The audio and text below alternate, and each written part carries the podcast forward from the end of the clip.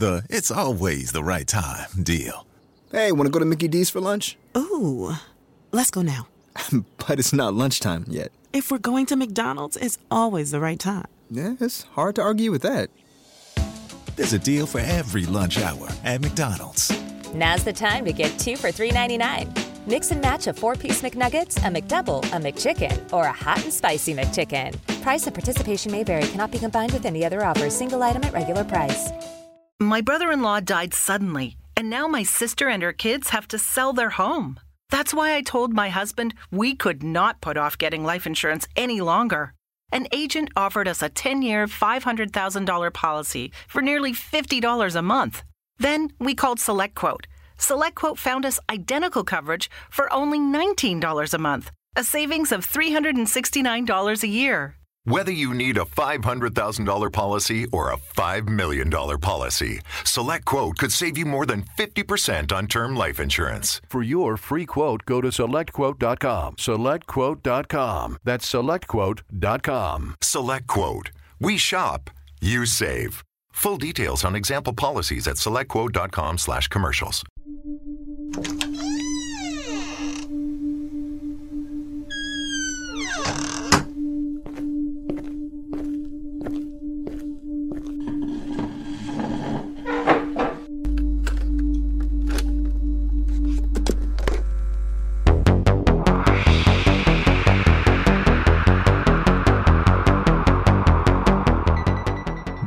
Relatos para no dormir, donde las historias más oscuras toman vida. Comenzamos.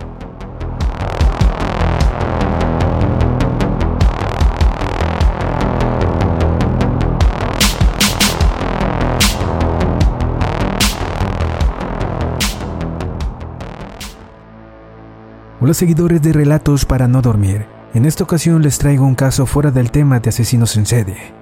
Hoy hablaremos de uno de los exorcismos más famosos, el exorcismo de Annalise Michel. Pero antes de iniciar los invito a que nos sigan a través de Instagram, Relatos para no dormir, donde estamos compartiendo imágenes sin censura de los casos que hemos tocado en el programa. Bueno, es hora de comenzar.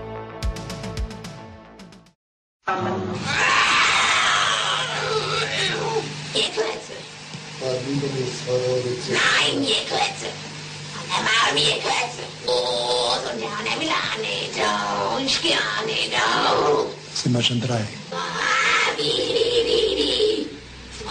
Schneide?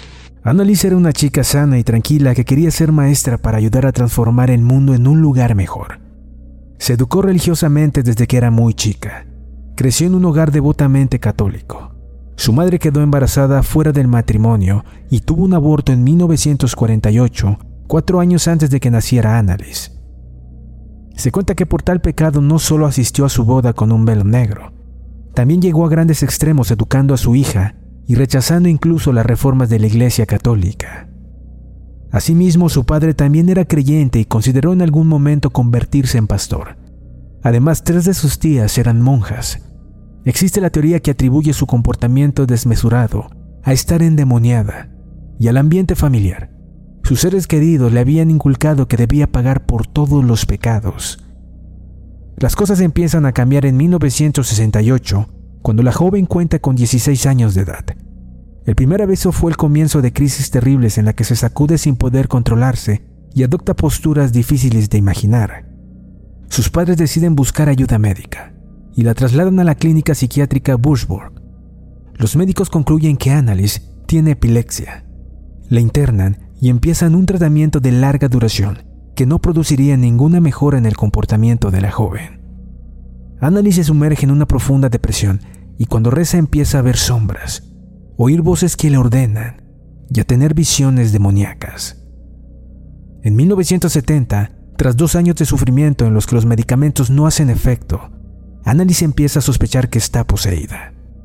Las visiones se intensifican, las convulsiones continúan y la joven se lo comenta a los doctores.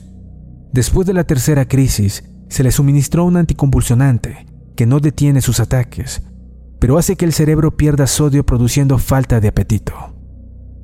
Pasado más tiempo, Annalise ruega por un tratamiento espiritual y pide un exorcismo.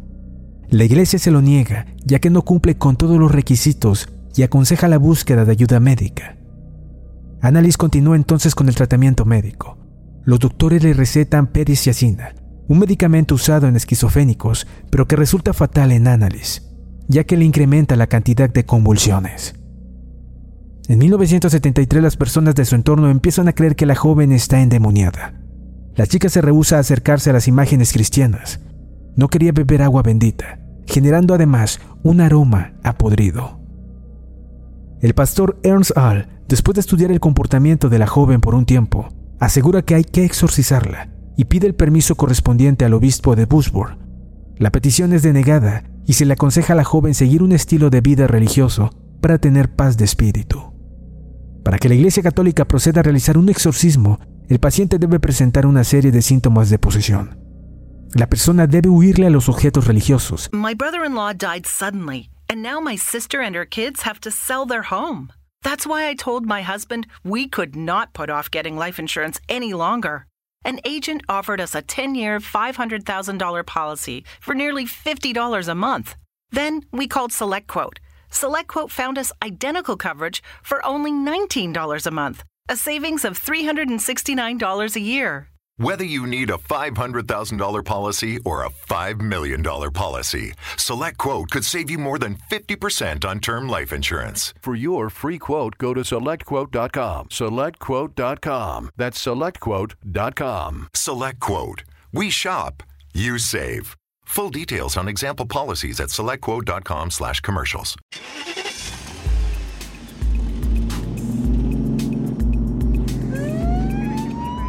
Conducir drogado o ebrio nos pone a todos en peligro. Planifique un viaje sobrio, en un vehículo compartido o en metro. La policía de DC está deteniendo a los conductores ebrios, así que conduzca sobrio o lo detendrán.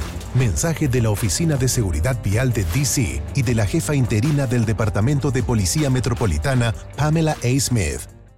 Presentar sansonismo, es decir, tener una fuerza sobrehumana.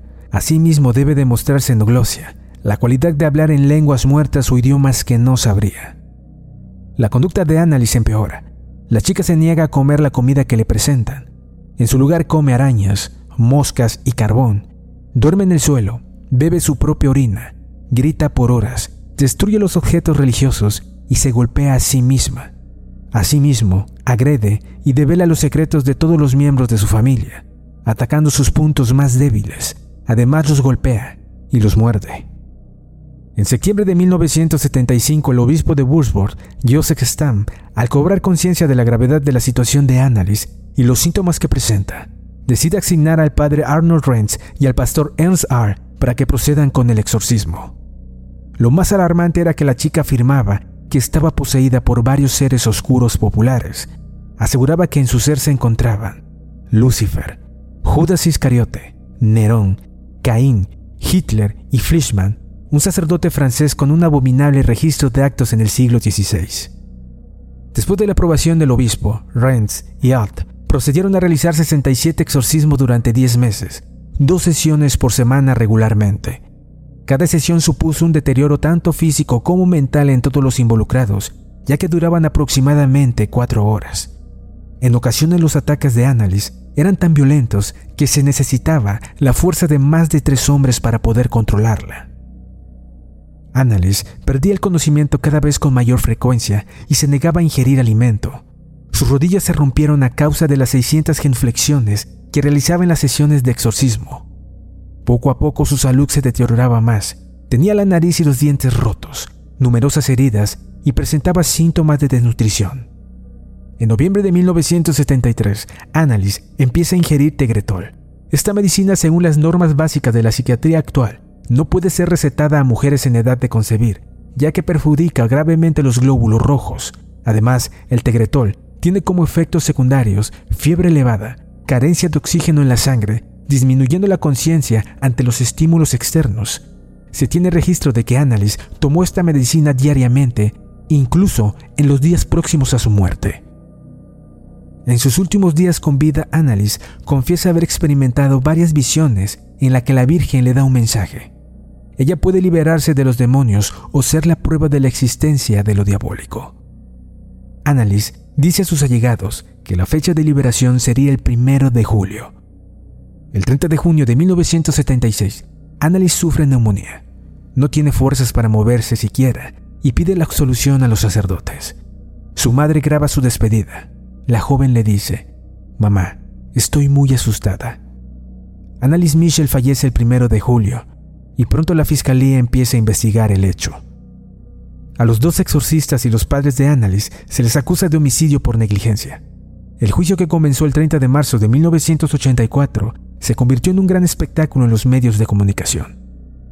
Según la necropsia, la chica murió por desnutrición. Los especialistas médicos declaraban que si la hubieran alimentado a la fuerza unos días antes de su muerte, su vida hubiera podido salvarse. Para defenderse, los exorcistas trataron de asegurar la presencia de demonios, exponiendo las cintas que pudieron captar de todos los hechos. En ellas se pueden escuchar las voces guturales provenientes de la joven. Las grabaciones también muestran dos voces diferentes pero simultáneas, y el dominio de idiomas que la chica supuestamente desconocía. Sin embargo, los psiquiatras aludían a la teoría de inducción doctrinaria, de acuerdo a esta teoría, los sacerdotes proporcionaron a la joven la información que utilizaría para su conducta psicótica, la cual afirmaría que su comportamiento era consecuencia de una posesión demoníaca. Los dos exorcistas son declarados culpables con una sentencia de seis meses de prisión con libertad condicional. A los padres también los encontraron culpables, pero no se les pidió que cumplieran condena. Se consideraba que habían sufrido mucho según el criterio de la ley alemana. A raíz de este caso, los sacerdotes hicieron un esfuerzo para modernizar el método de exorcismo, ya que databa de 1614. Una comisión de teólogos y sacerdotes formaron una comisión para analizar estas prácticas y pidieron una reforma al Vaticano en el año de 1984. El Vaticano aplicó algunas reformas en 1999, las primeras en tres siglos, entre las que destaca la norma de que los exorcistas debían poseer conocimientos médicos. Sin embargo, la mayoría de las recomendaciones de los obispos alemanes se ignoraron.